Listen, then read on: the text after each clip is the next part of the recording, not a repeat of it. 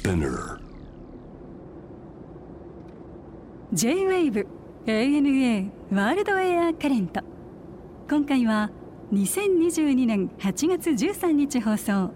ゲストはライターで台湾一人観光局局長青木由香さん。長年台湾に住み生活の隅々を体験してきた青木さんが思う台湾で過ごす日々や暮らし方の良いところ。さらに日本と台湾をつなぐ未来のお話伺いました。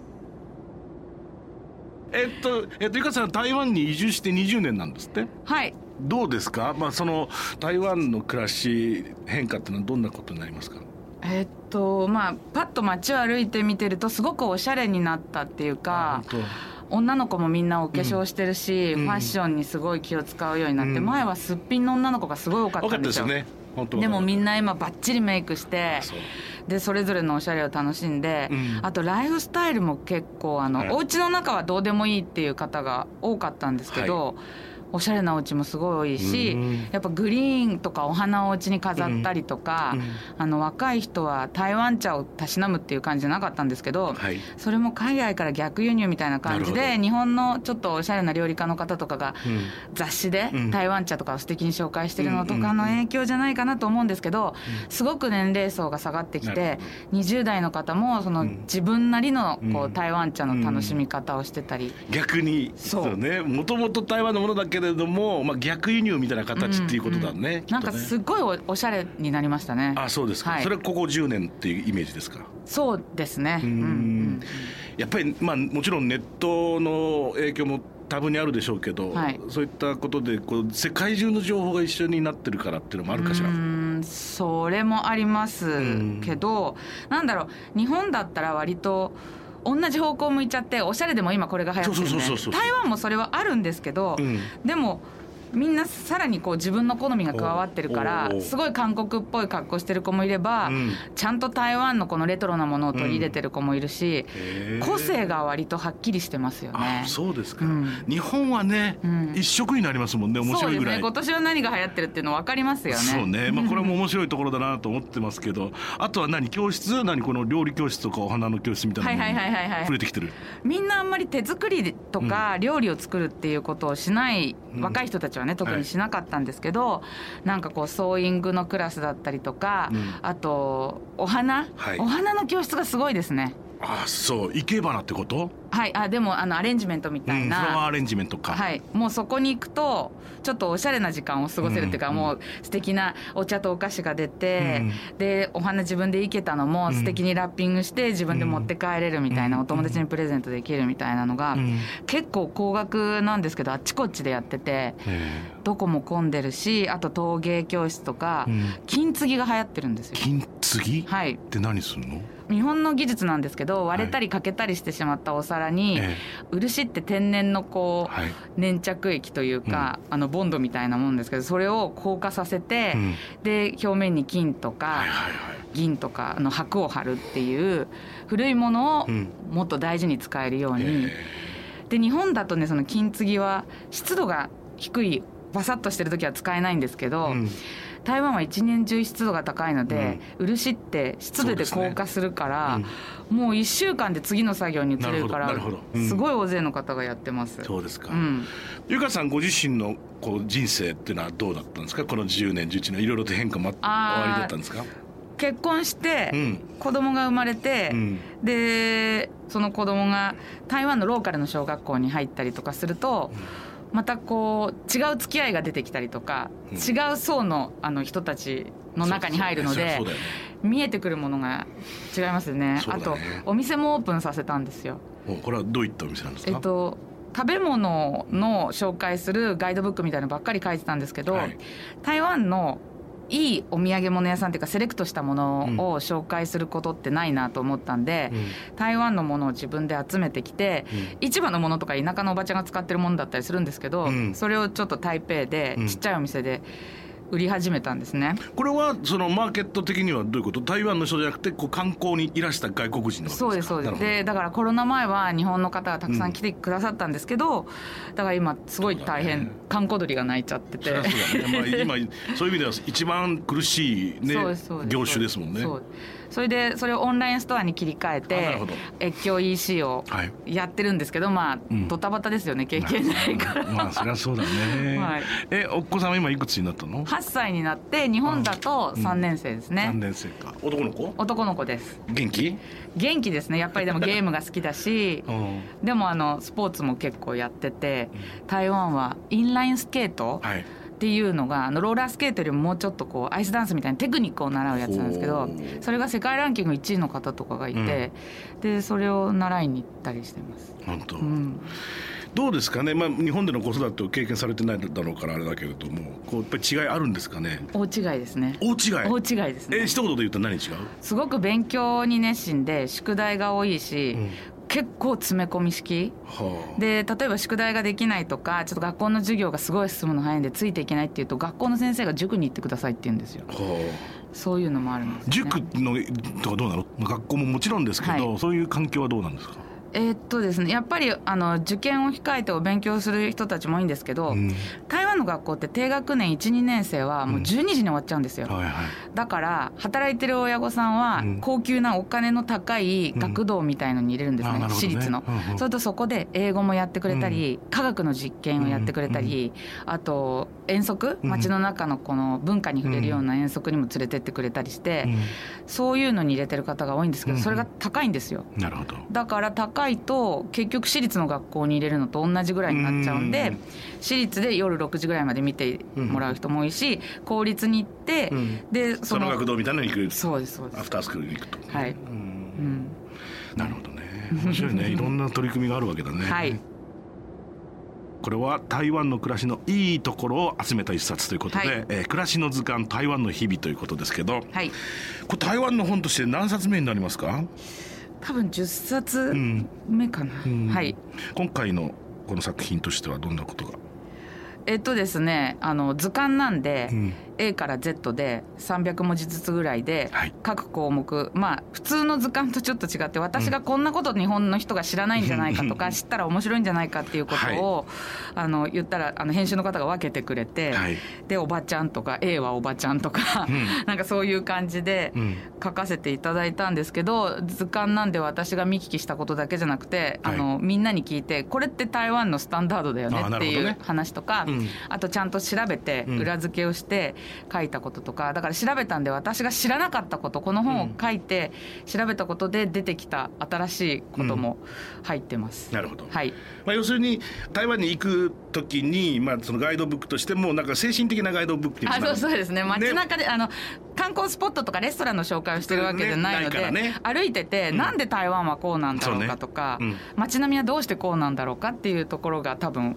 謎解きになると思います。面白いよね。だからアンティークだったりで AB から言うとアンティークだったりあんたおばちゃんだったり。で B だとビーンズ。お豆の食べ方とかね。面白いよね、はい、お豆って世界中で食べるけどやっぱり国によって地域によって全然違いますからね、はい、それはもうぜひぜひ皆さんこのご本読まれてくださいませ。さて、まあ、あのコロナ禍で一旦ストップしましたけれどもまたあの旅が日常になればね台湾も人気出てくると思うんですけどまた、はい、まあだって日本人台湾行くの好きだからね好きですね。そもそもそもね、はい、あの今後のおすすめとしてはどういうところが挙げられますか？まあ、あのコロナ禍で街の様子がだいぶ変わってるんで、はい、台北も楽しいんですけど、うん、逆に台湾人がすごく国内旅行をしたので、はあ、地方がすごい元気になってるんですよ。なるほど。で今まで誰も行かなかったところが爆発的に人気になっちゃったりしてて、うん、まあ、台南はずっと元気だったんですけどその台南の隣の鍵っていう、はい、ちょっと田舎すぎてあんまりみんなスルーしちゃうような観光としては そういうところが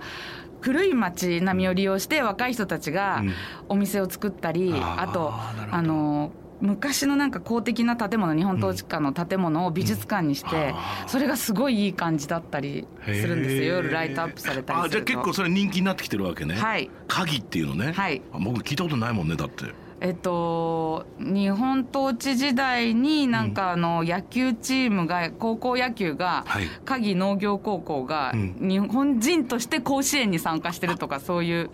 はい、映画ありますよね。面白いね。あ本当そうですか。はい。あとは何この習い事もおすすめよって言ってくださってますけれどどんなことをやればいいかしら？短期間でね。もうマンツーマンで中国語を習うでもいいし、あと料理教室がすごいやっぱり増えましたね。おおなるほど。で台湾人も習いに行ってるんですけど台湾料理を、そこを絶対今後日本人対応にしていくんで、外国人対応にしていくんで、台湾料理が習えたりするところがいっぱいあります。あと一日で陶芸ができるとか。あいいねいいね、そうい。うのいいよね、い、や、旅に行ってさその僕も料理教室受けたことあるんですけど、なんかホテルのねそういうなんかこう高リキュラムみたいなので。面白かったですね。やっぱその南国の料理を習ったりするなんか食材も知れるそうそうそうそう、でなんかすごいまあその後ランチにもなりますし、はいはいはい、素敵ですよね、はい、リモートでもできちゃいそうですけどやっぱり対面っていうのはいいですかね。まあねそりゃそう味もわかるし 先生に直接いろいろ質問できるから、ね、はい、台湾料理僕も好きですけど何作ったら楽しいかしらね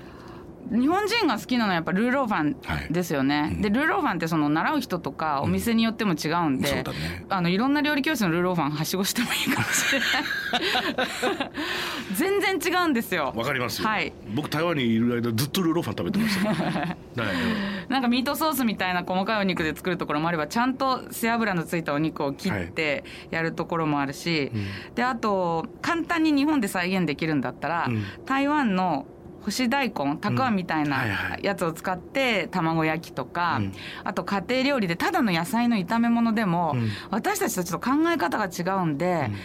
油はこの野菜は油をよく吸うんで、油の量はこれぐらいって量が変わったりするのとかも先生が話してくれて、で先生の美意識として最後食べ終わった時にお皿に油が残らないように作るんだよとかそういうもう簡単なものをあの、教えてくれたりするのが私はすごい楽しいと思います。あそうですね、だから根本的な違いってあるもんね。だって日本人は炒め物基本的にね、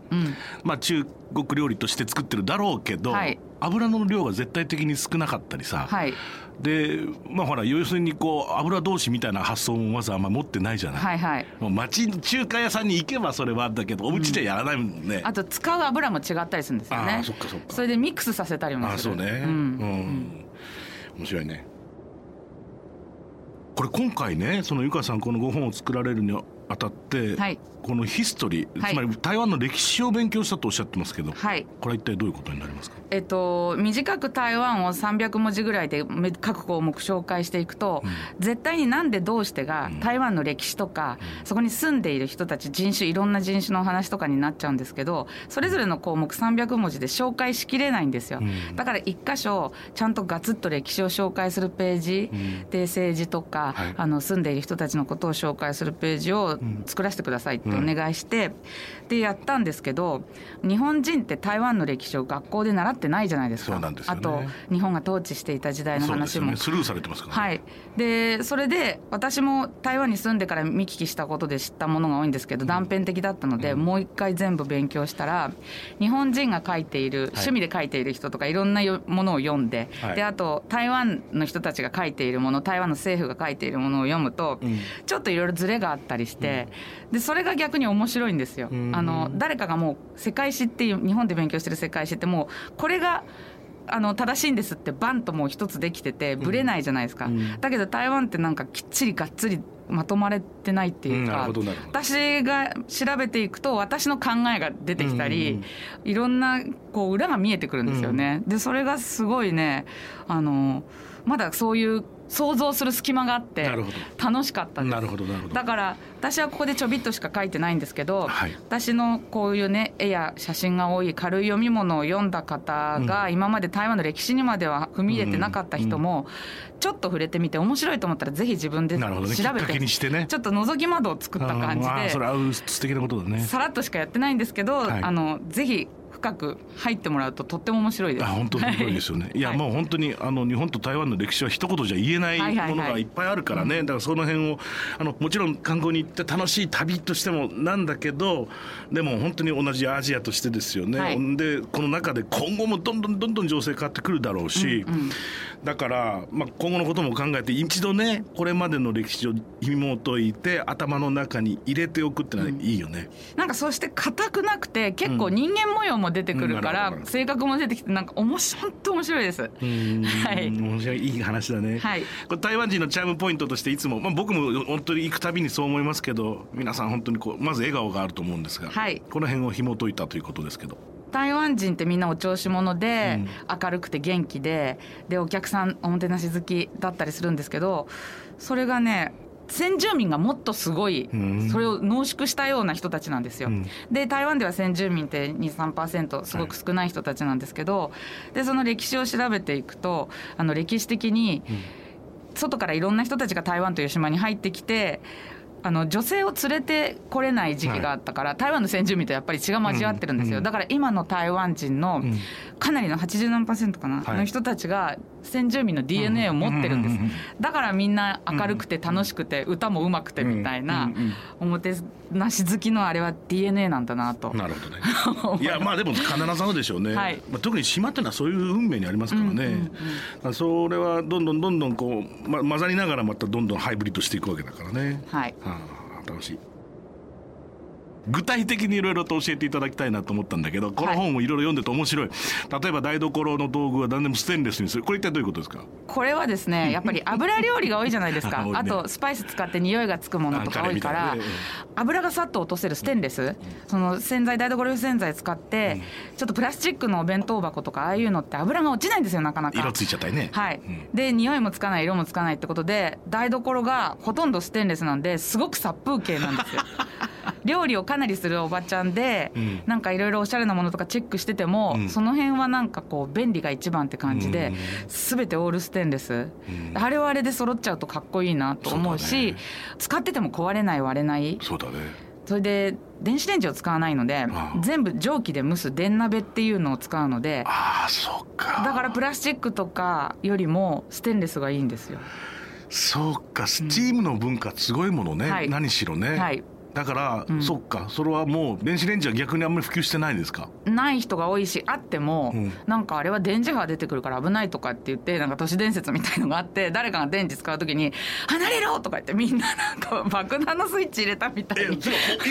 今の話それ ほん本当にそう。私病院に行って、うん、病院でもなんか友達のオフィス訪ねてたんですよ、そしたらお医者さんいっぱいいるんだけどお医者さんの一人がお弁当を温めようと思ってレンジに「やるから床どいて」って言ってどかされたことがあります。懐かしいね。僕が小学校の時そんなこと言ってたよ。電子レンジがねいやほんとそれこそ日本に入り始めた頃で1970年代、はいはいはい、とりあえず見ちゃダメとか。その頃まあぐるぐる回ってたけどじーっと落とすんだよね、はい、でそれでみんなこれは見ちゃ目が悪くなるから見ちゃダメだっつってね、はい、言ってたなうちで。危ないと思ってますよ。だからあの電鍋が好きなんですよね。あそれは電気で要するに、えっと、下に水があってその上に置くスペースがあって、はい、そして竹の籠ってことですか？竹のせいろを乗っける人もいますが電鍋炊飯器みたいな蓋もあって、うん、だから庫内が大きいので、うん、その中で蒸気に包まれて、うん、温められる加熱される調理されるっていう、ご飯もそれが多いの？ご飯もそれで炊く人も多いですけど最近はやっぱり家電も好きなので、はい、日本のなんか IH とかでご飯を炊き、うん、でもともとのその炊飯器だったもので別の調理をしてます、うん、あそれは日本も流行ってるよね割とね、うん、あ本当。はいこれは昼寝の話はどうなんですか？いや台湾人がパワフルな原因は昼寝にありますよね、うん、小学校も高校まではお昼寝の時間があるんですよ、うん、机に突っ伏して寝なきゃいけないんです、だから社会人になってもその癖が抜けないでいるので、結構大企業にランチの時間に遊びに行くと12時になると、電気が消えるんですよオフィスの、うん、それはご飯を食べる人たちを一切無視して、うん、寝る人たちのために、優先的、とりあえず電気消してそれで食べる人はそこで暗い中でもそもそっと食べてそのまま会議室に寝っ転がるとか、あの突っ伏して寝るんですよ。1時間ぐらい？30分ぐらい？1時間半お昼休みがある会社が多いので1時間ぐらいは皆さん寝ますね。いいね、うん、お水をちょこちょこってのはこれ常温を飲むんだ？えっ、ー、と私たちどっかあの打ち合わせって言っても、うん、ぬるいお水が出てくるんですよだから最初なんてケチな人たちだろうと思っていたら、それは漢方で体を整えている人もいるし、はい、あの常温の水だったら誰の体にもいいんですよね、うん。うん、だからあの冷えてるお水を出すと女性は生理の時には体を冷やすのは良くないとか、うんね、いちいち聞かないでもお水なら全員に OK なので、お水も出るしあとみんなお水を持ち歩いてて、で冷やしたお水じゃなくて常温のお水を空気を呼吸するようにちょこちょこちょこちょこみんなすごい飲んでますね。ペットボトルで。はい。あペットボトルとかあの持ってますね。水筒でね、なるほどね。B さん面白いねこれ。雨の日こそ B さん。はい。あの 靴が濡れるの嫌じゃないですか。足は素足はすぐ乾く。そうだな。本当だな。OL でも B さんですよ。本当に。はい、うん、えそれはあのビジネス街オフィス街でも割と許されるんですか？割と許されますね、うん、うん、でそのまま他の会社に打ち合わせに行っちゃっても雨だしねみたいな感じで誰も何にも言わないですね。なるほどね、はい、これも面白いんですよ別れの挨拶は潔く一回で終わらせる。いやこれ台湾人に教えてもらったんですけどなんで日本人は「さよなら」って言ってからすぐ去らないんだとか、うん、ね料亭の女将じゃないのに、うん、電話もなかなか切らなかったり「うん、あのさよなら」って去る時もいつまでも見てたりするから、もういないだろうと思って振り返ったら日本人まだいるんだよねって台湾人がいつも笑ってるそうですよね。でも「さよならじゃ!」ってパッて終わるんで、あれすっごいいいんですよね。私は大好きなんですいやあのね多分日本人くらいですよね。ヨーロッパでも体験したことないですもんねあの 終わってからずっと手振ってるやつ。はいはい、はい、僕大嫌いだけど、はい、電話もなかなか切らないあれもう意味わかんないですよね。私も割とブチって切っちゃういやいやそれでいいじゃないですかね。さっきはまた明日って言ったんだからねって話でしょ、はいはい、これ何なんでしょうね日本の独特の文化だと思いますよ、うん、うん台湾と比較してじゃなくて世界と比較しても、ね、日本のね面白い七不思議の一つだよね。はいさて台湾的な暮らしが今の日本や世界に何かいい影響を与えるかもっていうこのお話をちょっと伺いたいんですけどやっぱりストレスがないというかみんな楽で、うん、その人の目を気にしないいい意味で、うん、あと逆にその人がやってることとか、着てる格好とかも言わないんですよ。だからベンツ乗ってビシッとしてる人と、なんかさっきまでこたつで寝てたちょっとスウェットスーツに毛玉がついてるみたいな人が楽しそうにご飯を食べていたりとか。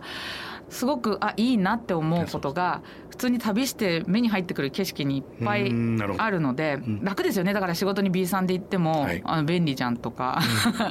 そういうねちょっと楽になるところがあると日本はねおそらく一番気にしてるのは世間体なわけですよ、うんうん、なんかこうでその分よく言う話なんですけど社会がなくて、うん、でその代わり世間があるんですよ。社会っていうのはやっぱ個人個人のいろんなぶつかりも含めてだけど、うん本当はねだからちょっと前まではね、うん、その世間っていうのがちゃんと機能してた日本もあったわけじゃない、うんうんその集落だったりさ、うんうん、青年会だったり村だったりそこにはお父ちゃんの世代もいればじいちゃんの世代もいて、うん、でここ何ちょっとこう正すようなことがちっちゃなコミュニティでできていたはずなんですよ。でそこを失ってしまったから日本は一番大切な。うんうん、その代わり本当は社会を持たなきゃなんないんだけどそこ苦手なんですよ多分。台湾はまだみんなもちろん核家族化してバラバラだったりするんですけど、うん、近所付き合いとか薄くなったりするんですけど、すごく年寄りとか子供を大事にするので、ね、席も譲るし、あと知らないおばちゃんも子供が危ないことしてたら叱ってくれるし隣近所の付き合いは台湾も薄くなってるんですけど、知らない人に平気でこうじゃんじゃんじゃんじゃん意見を言ったり話しかけたり。あの辺のなんか人懐っこさがすごく日本ももうちょっとなんかねかっこつけてないで。そうそうそう、うん、そこが大きいよね。はい。さて今後何かやりたいこと夢っていうのありますか？えーと、夢というか、うん、ずっとあの台湾に対しても日本は紹介してきたんですけれども、うんね、あのもっとそれを突っ込んだことをやりたいやりたいと言って少し中途半端になっちゃってたんで、うん、しっかりあの台湾の人に日本をみんなよく調べられるんですよねネットで、だから欲しいものはもうアマゾンとか楽天とかで海外に送ってもらって買っちゃってるんですけど、そういうんじゃなくてもっとみんなが検索で出てこないようなところものとかものづくりしている人とかか場所とかをどんどん紹介したいなと思って今回帰ってきて田舎ばっかり行ってるんですよ。日本で？はいはいはいはい。でその現地の人たちに、うん、あの美味しいとこ連れてってもらったりとかやっぱ話を聞いたりも、うん、え例えばどこ行かれたんですか？えっとですね高松に行って高松は台湾の人たちすごくよく行ってたんですよやっぱり直島島があるから、はいはい、だけどそこから岡山行ったり、うん、いろんなところこうぐるぐる回って、うん、で高松でも日本の人も知らないようなすごい醤油蔵があって、はいはい、ものすごいあの伝統的なこう作り方で、うん、あの醤油を、麹を発酵させてるとか全部見せてもらったりして、もうあってだからとろっとしててすごい黒いのに塩分が少ないみたいな。であと熊本も行きました。で熊本もまず空港の周りのあんまり行かないみんながスルーしちゃうあたりをこうぐるぐる教えてもらって回ったりして。良かったですよすごく。そうね。そうやって両方の良さをこうね伝えてることっていうのは本当それこそまあよく言うでしょうけど架け橋になって、はい、でなんかそういうのって一番親善大使的な役割じゃないですか。でも何よりも自分が楽しいですよね。自分が知れたりとかするんで、うん。うん、だからそうするともうちょっと日本にもしょっちゅう帰ってこれたりもするし。ね、はい、いいですね、はい、さて最後にいつも伺ってるんですが、はい、ゆかさんにとっての旅っていうのは一体何ですか？日本をもっと知れるって思いました。うん、そうね。いいも悪いも。でいいところもいっぱい知りました、うん、台湾の人たちが日本のことを逆に教えてくれたりもするし、日本を知れました。旅に出ると、まあ、比較するからか日本をもっと知れるのですごく。その通りだよね、うん、あの家出ないと家の外の壁の色って分かんないからね。はい。楽しかったです。ありがとうございました、はい、ありがとうございます